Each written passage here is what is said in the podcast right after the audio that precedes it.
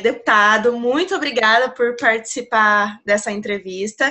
Primeiro, eu quero que o senhor, por favor, se apresente para que as pessoas que estão nos assistindo te conheçam. Muito bem, é uma satisfação estar falando aí com a sua página. Né, é importante que as pessoas tomem conhecimento dessas situações de crimes, crimes realmente assim, fora do normais, que ocorre aí Brasil afora. Eu sou delegado José Aparecido Jacovós, eu tenho 32 anos de Polícia Civil, iniciei a minha carreira como escrivão de polícia em Maringá, fui escrivão por oito anos, fui delegado de polícia quase no Paraná inteiro, conheço todas as regiões do Paraná, trabalhei é, como delegado em cidades importantes do estado, então era delegado subdivisional e geralmente eu comandava regiões, né? Como foi aí na época que estava em Maringá, como na época estava em Campo Mourão, às vezes comandando aí é, mais de 30 cidades, né?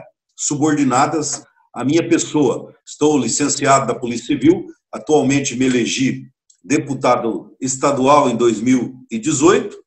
Estou prestando meu trabalho na Assembleia Legislativa, mas continuo delegado de polícia. Durante a carreira policial, você acaba assim deparando com situações é, muito difíceis, muito uh, situações lamentáveis, como é o caso aí que você agora pretende que eu possa fornecer informações. É, exatamente. A gente vai falar um pouquinho então sobre a história do Cleudson Bernardi, o senhor participou.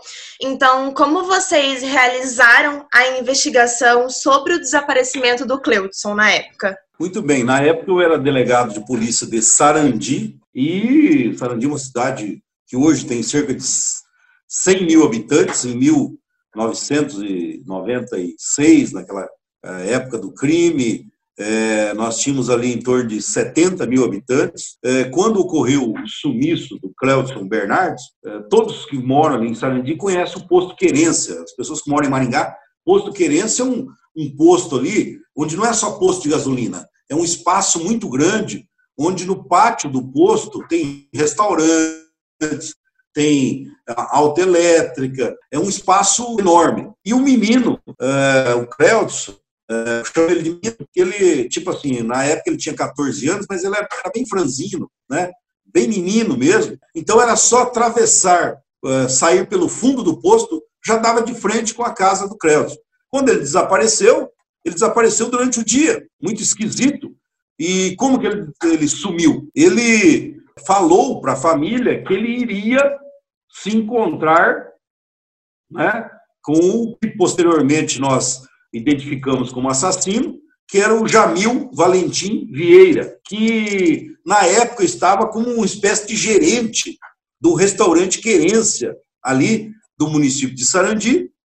Ele era uma, um homem de confiança ali do proprietário do posto, o senhor Antônio Bernardo, pai do Cleus. E naquele dia ele saiu da casa dele dizendo que ele ia se encontrar com o Jamil para ensinar para o Jamil alguma coisa de informática. Naquela época estava eh, em evidência a questão da informática e o Jamil falou para ele que tinha interesse e aprender algumas coisas sobre informática. É, e daí desapareceu. Volta de 15 horas, sumiu. Como ele não, não vou, retornou para casa, a família foi então procurar o Jamil. Né? O Jamil disse: olha, ele teve ali no restaurante, que fica no pátio do posto, e deu algumas instruções lá, me, me apresentou uma apostila lá de, de informática e saiu do restaurante e disse que ia embora para casa. Foi o que o Jamil disse. A família registrou queixa do desaparecimento. No dia seguinte, já não, ele não, o menino não voo retornou à noite. No dia seguinte, a família já recebeu um telefonema é, do sequestrador, se dizia sequestrador, dizendo que é, o menino estava é, em local seguro mas que ele exigia lá um resgate no valor de 150 mil reais para que é, o garoto fosse entregue vivo à família e etc. Como era um caso de sequestro, e naquele dia exatamente, eu tinha ido para Curitiba para fazer um curso. O delegado de Maringá, o delegado-chefe de Maringá, é, mandou lá uma equipe para dar o atendimento. Mas aí me ligaram em Curitiba, sabendo do desaparecimento do, do menino, eu retornei da capital tal, saí lá porque eu uh, reputei que era um caso extremamente sério, né? um desaparecimento de um garoto.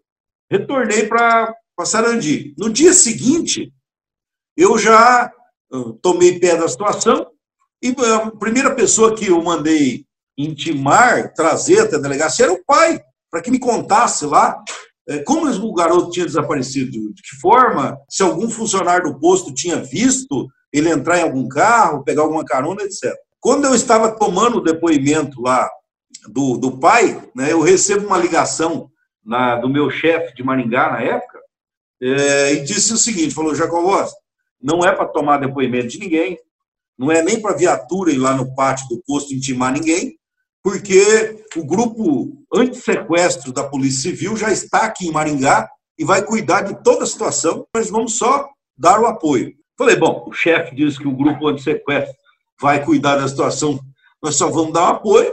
Eu disse para o pai do garoto, ó, o senhor pode retornar, né, o senhor vai receber a visita lá do delegado anti-sequestro, dos investigadores, né? Então, ah, e aí ele até ele falou, não, doutor, já estão lá em casa, já estão me esperando.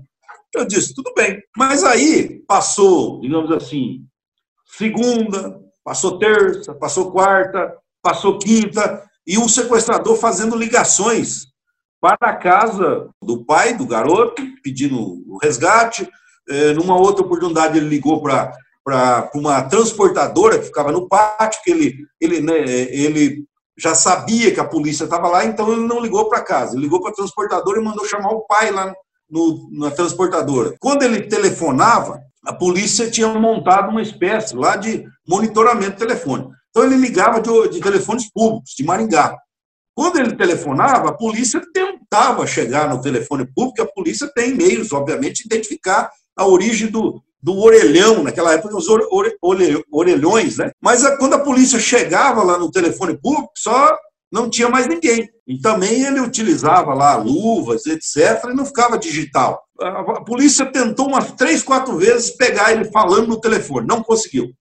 Quando foi no, na sexta-feira, o delegado-chefe de Maringá me convidou para ir lá participar de uma reunião com os investigadores que tinham vindo de Curitiba, com o próprio delegado-chefe de Maringá e com o chefe ali do, do do, do Tigre, que é o grupo anti-sequestro, da polícia e tudo mais, falando como estava sendo a investigação, é, não estava se produzindo um resultado, já tinha passado praticamente uma semana. O delegado-chefe de Maringá disse para mim, Jacobós, é, você tem alguma ideia de, diferente da nossa?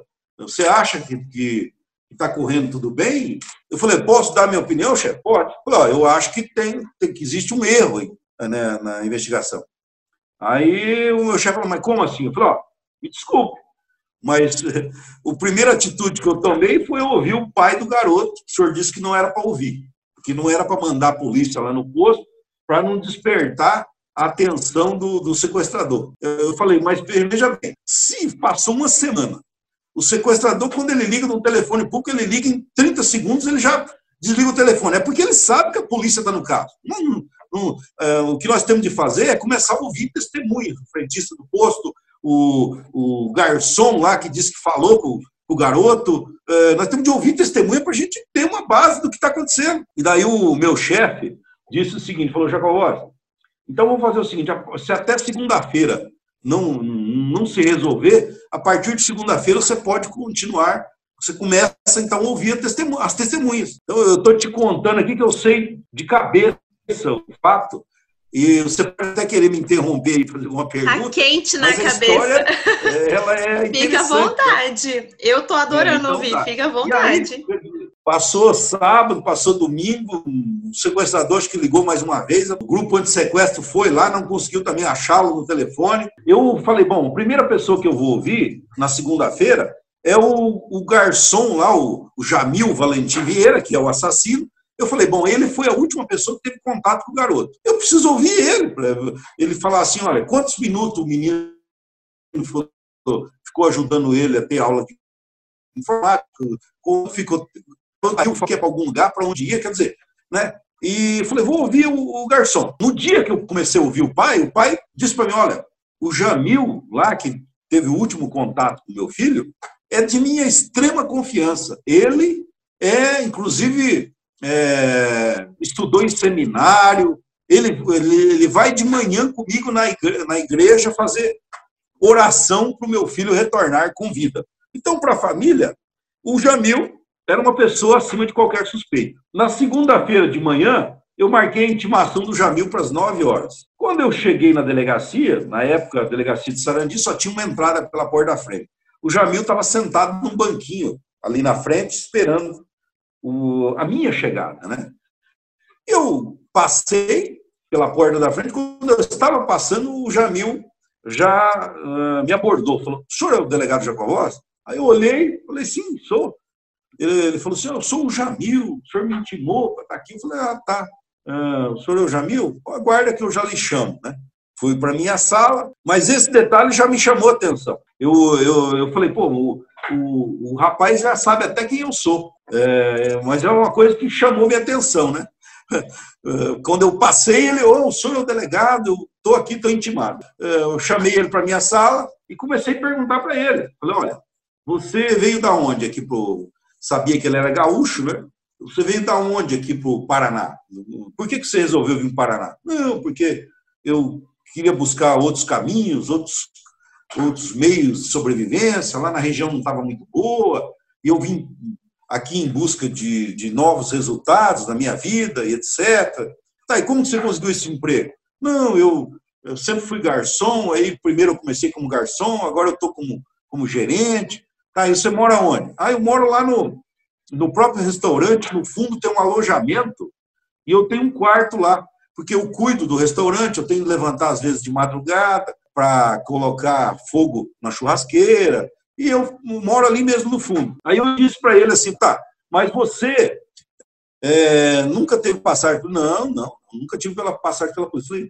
Aí eu pedi para ele que me fornecesse os documentos dele. Ah, me empresta a identidade, o CPF, carteira de motorista, que eu quero dar uma olhada. Ele retirou a carteira, né, me lembro como se fosse hoje. Né? E quando ele foi tirar a identidade dele, eu vi que no meio ali da, da da, da, carteira tinha alguns cartões de advogado. Porque, assim, ele sentou mais ou menos a um metro de mim. A delegacia de Sarandi era pequena e a sala era pequena. Você é, é, precisa de advogado por quê, né? Eu vi que tinha uns dois, três cartões de advogado. Não, ele disse assim, são amigos meus que vão no restaurante é, lá e eu faço amizade e eu vou guardando o cartão aqui. Ele, eu vi que ele estava é, meio assim tremendo. Sabe quando a pessoa tá, não está normal? Aí eu perguntei para tá ele, nervosa, tá né? nervoso por quê? Aí ele falou assim, não, é que eu, eu nunca entrei numa delegacia de polícia, né? Eu nunca entrei numa delegacia de polícia. E eu falei, o senhor, o senhor tem identidade, não tem? Tem. Essa identidade da onde? É do Paraná. Eu falei, então, então o senhor já entrou em delegacia de polícia. Coincidentemente, né, assim, parece que foi um, um espírito ali, um feeling. Eu peguei quando eu vi que ele estava nervoso, eu falei, deixa eu ver sua carteira. Peguei a carteira da mão dele. Tá? Peguei, puxei. Falei, deixa eu ver sua carteira. Porque me chamou a atenção os cartões de advogados que ele tinha, né? E aí eu retirei os cartões de advogados, assim, vi até uns advogados que eu já conhecia, mas na carteira dele, colado na carteira, tinha um, um, um papelzinho amarelo daqueles colantes, certo? Você cola de lembrete. Post-it, tipo post-it, né? Isso, exatamente. E naquele papelzinho colado na carteira tinha um número de telefone. Eu retirei o, o papelzinho e, e, com o número de telefone e mostrei para ele de quem que é esse telefone. Eu percebi que ele, ele deu uma parada para pensar. Né? Aí ele demorou uns 30 segundos para me responder e disse assim: Não, é, é de um amigo meu. Aí eu falei, ah, um amigo seu, é? Falei, quem é seu amigo? Aí, na, hora, na época lá, ele me fala um nome qualquer, João, Pedro, tá? Ah, seu amigo, tá, ah, tá bom. Nesse momento, na, na sala do lado, tinha chegado o escrivão que ia tomar o depoimento dele. Eu peguei e falei assim, olha, falei, entra ali na sala do escrivão que ele vai iniciar o seu depoimento. E permaneci na minha sala. Quando ele entrou na sala, veio algo na minha cabeça. Eu falei, olha, esse número de telefone aqui, ele demorou para responder de quem é. Peguei, liguei. Eu me lembro que o número naquela época, acho que era 228, não vou me lembrar o número, mas está lá no, no processo isso. Liguei naquele número, deu no. A pessoa que atendeu falou: de onde que é? Ah, aqui é a transportadora tal. Transportadora tal. Onde fica? Ah, fica aqui no pátio do Posto Querência. Pátio do Posto Querência? É. Ah, tá bom. Desliguei o telefone e liguei lá para a central que do, do, do, do grupo do antissequestro que estava fazendo um monitoramento das ligações.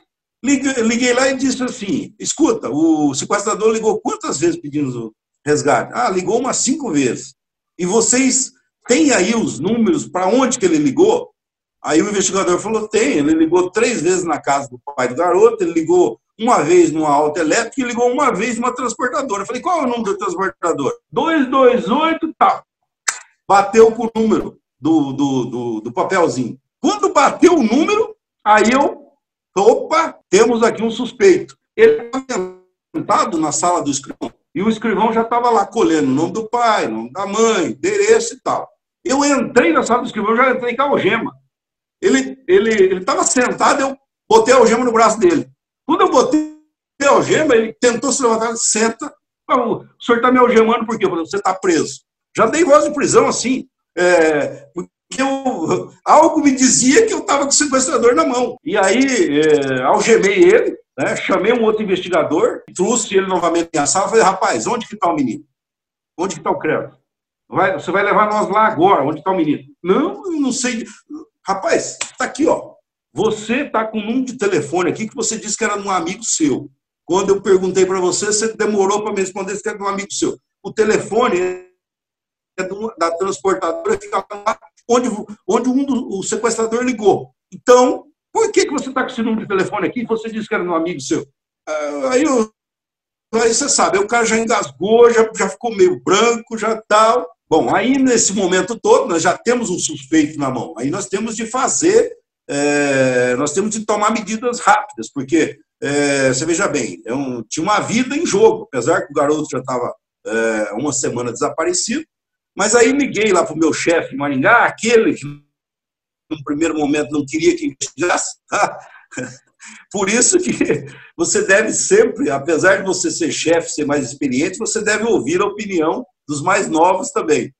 Mas aí liguei para ele lá e falei, olha, chefe, aconteceu assim, esse assado, aquele garçom lá, que é que tinha se encontrado com o garoto pela última vez, aconteceu, ele está com um número de telefone na carteira dele aqui, que foi um dos locais que o sequestrador ligou.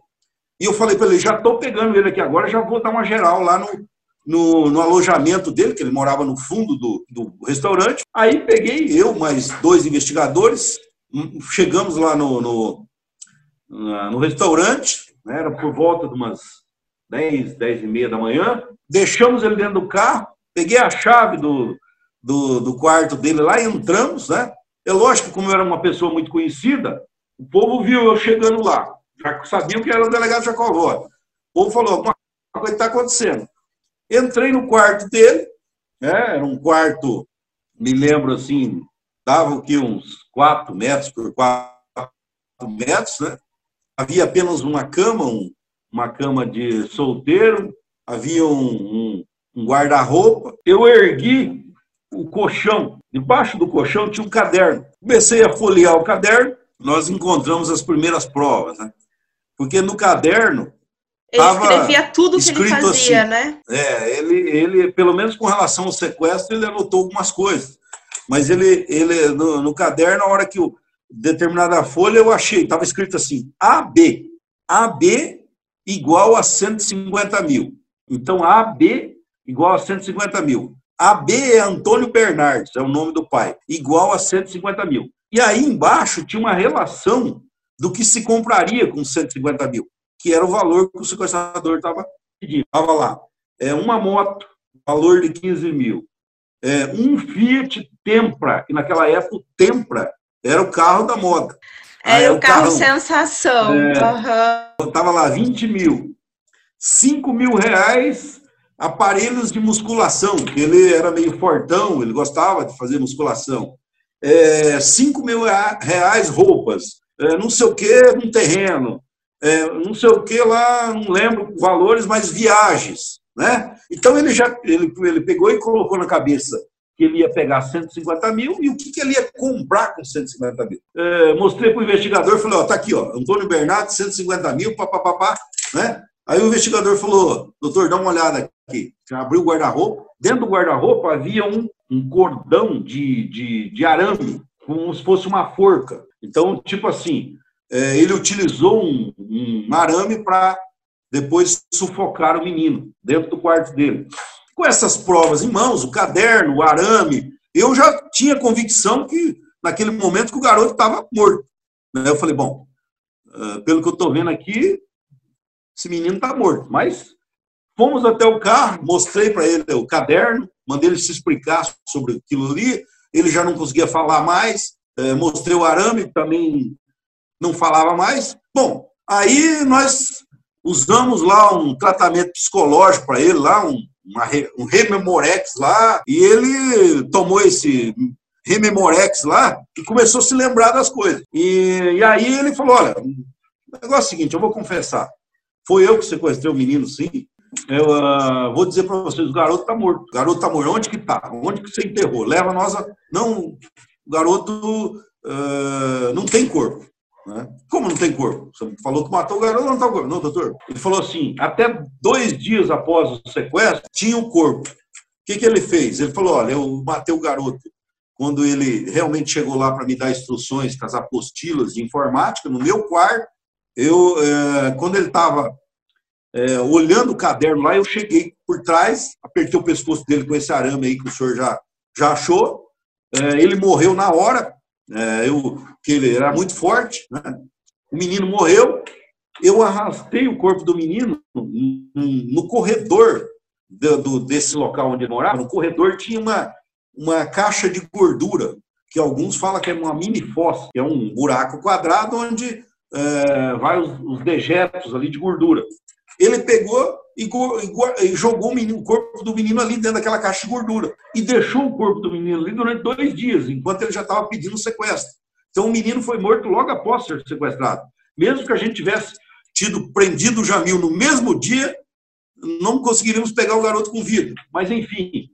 É, aí ele falou: como, como passou dois dias e começou a exalar um cheiro no corpo, ele falou assim: e outras pessoas passavam naquele corredor para adentrar é, na cozinha do, do restaurante do Posquerense, ele decidiu que à noite ele ia tirar o corpo lá da cisterna, da caixa de gordura. E aí ele, ele ia tirar o corpo de lá, e o que, que ele ia fazer com o corpo? Aí o que, que ele pensou? Falou, bom, eu vou tirar o corpo, eu tenho de sumir com esse corpo. Foi aí que ele, efetivamente, durante a madrugada, ele acendeu a churrasqueira lá do, do, do, do, do restaurante, que era enorme, levou o corpo do garoto lá. Inicialmente ele botou é, lenha em cima e com o maçarico ele acendeu ali a, a, digamos assim, a churrasqueira. E o corpo do garoto foi sendo consumido ali, obviamente, pelas chamas. E, e ele permaneceu o tempo todo jogando lenha ali até que o, o corpo do menino se transformasse em cinzas. Ele disse que passou lá ficou lá praticamente das três horas da manhã até amanhecer o dia, é, colocando lenha para que o corpo do garoto se transformasse em cinza. Bom, ele contou essa história, que é uma história de filme de terror. Eu não estava acreditando, né? nem os investigadores estavam acreditando que ele fez isso. Não, não tem. Eu não estava acreditando. E uh, a gente falava assim, não, meu, rapaz, essa história não bate. Tem uma, falava, se você assiste filme de, de, de do, do Sexta-feira 13, tá? não é essa a história, é essa. Aí, em determinado momento, ele falou: Ó, oh, doutor, as cinzas que eu tirei da churrasqueira, eu joguei ali na, na horta, que tinha uma horta no fundo da, do, do restaurante, né? Vocês estavam lá na hora que ele ficava confessou. de frente para... Sim, sim.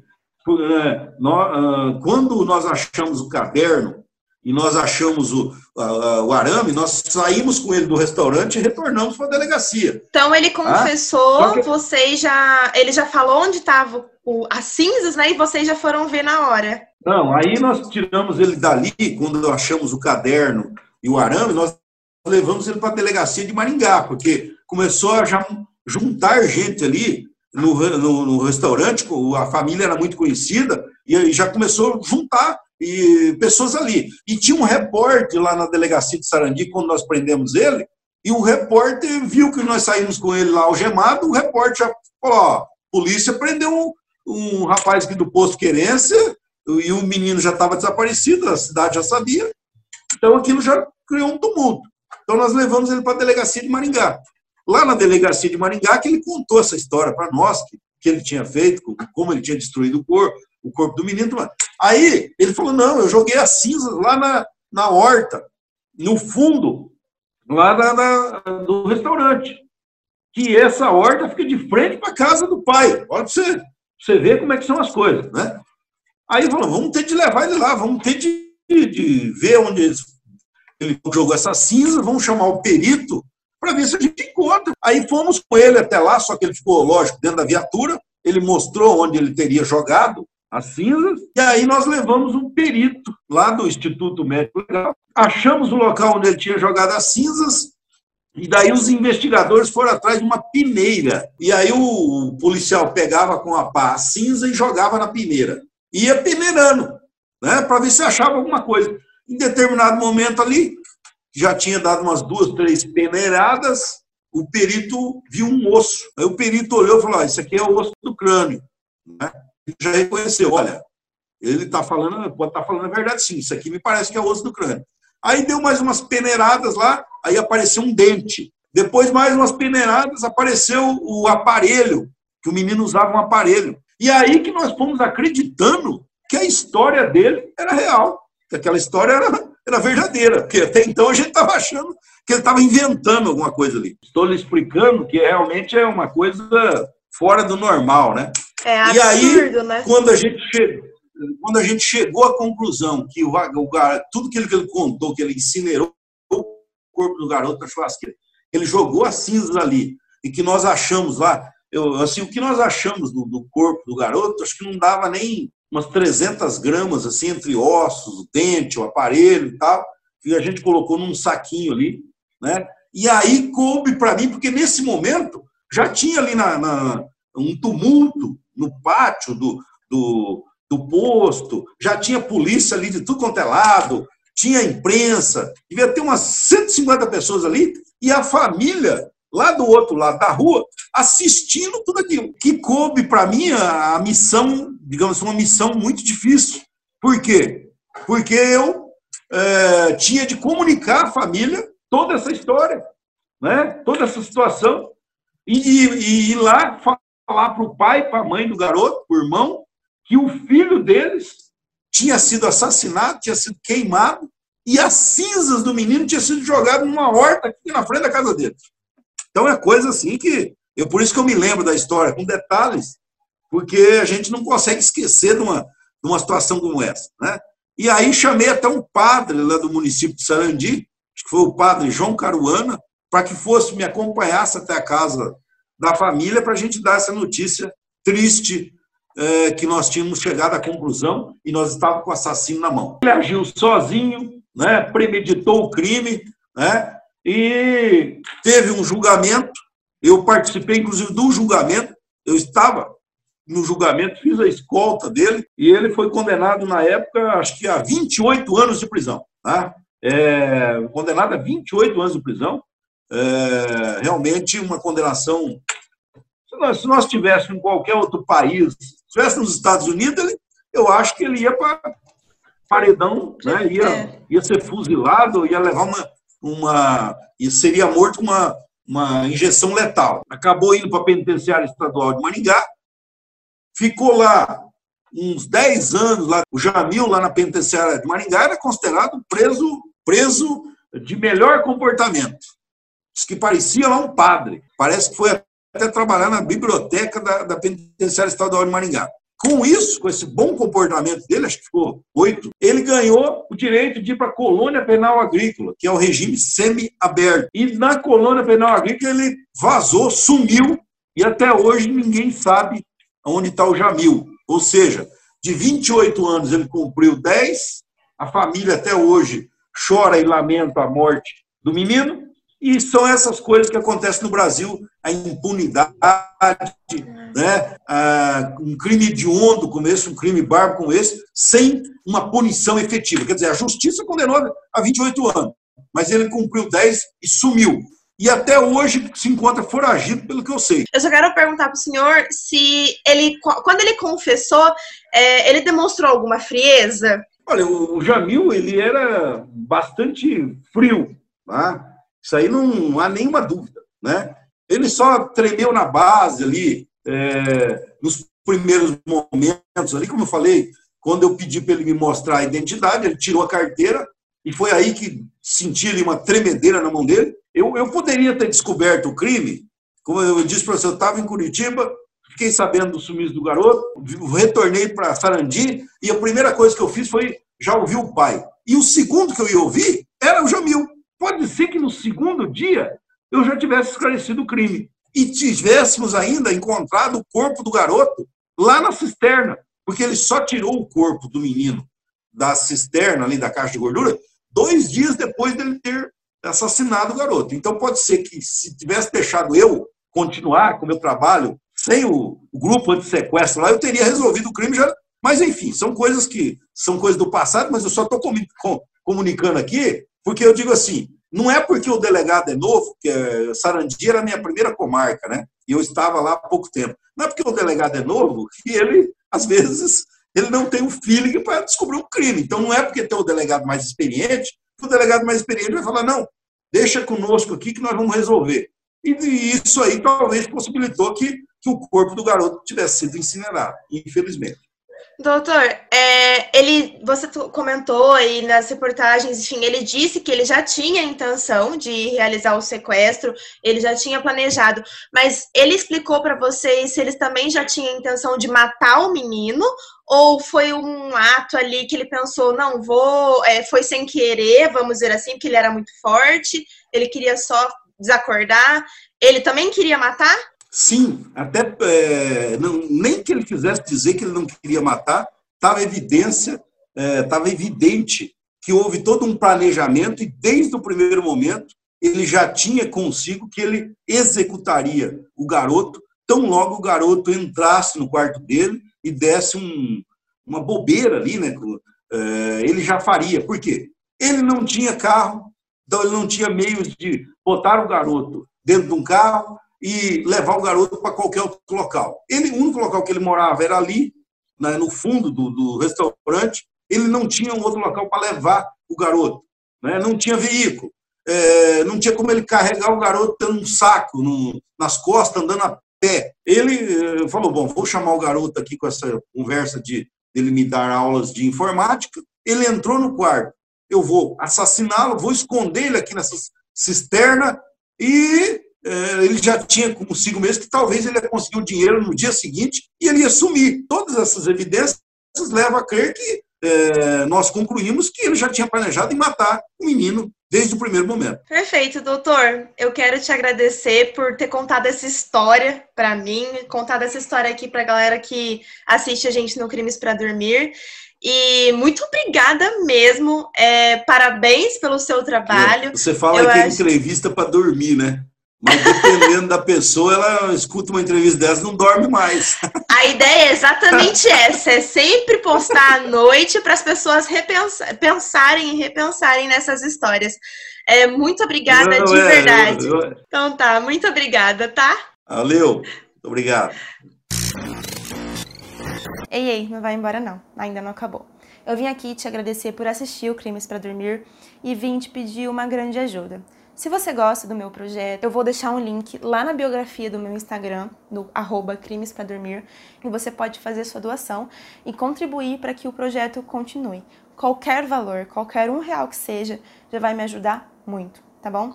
É pelo Padrim e você não paga nenhuma taxa. É só clicar lá no link da bio. Também te convido a seguir o Instagram, arroba Crimes para Dormir, o YouTube, Crimes para Dormir, e também o Spotify, Crimes para Dormir. É muito fácil. Tchau!